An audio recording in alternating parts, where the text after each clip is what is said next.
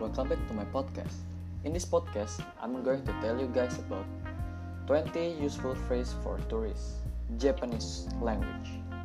First is konnichiwa, that means hello. And then okudasai, that means I'd like. Ohayo gozaimasu means good morning. Korewa nan desu means what is this? Sayonara means goodbye. Ikura desu ka means how much is this? Kudasai means please. Okanjo onegai shimasu means the bill or the check please.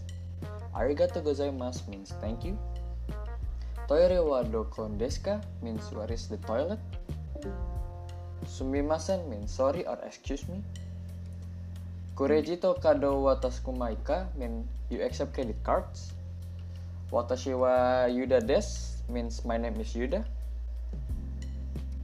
Ego ga hanas Hansemaska means do you speak English? Hi means yes and me means no. That's all from me about 20 useful phrases for tourists in Japanese language. Thank you.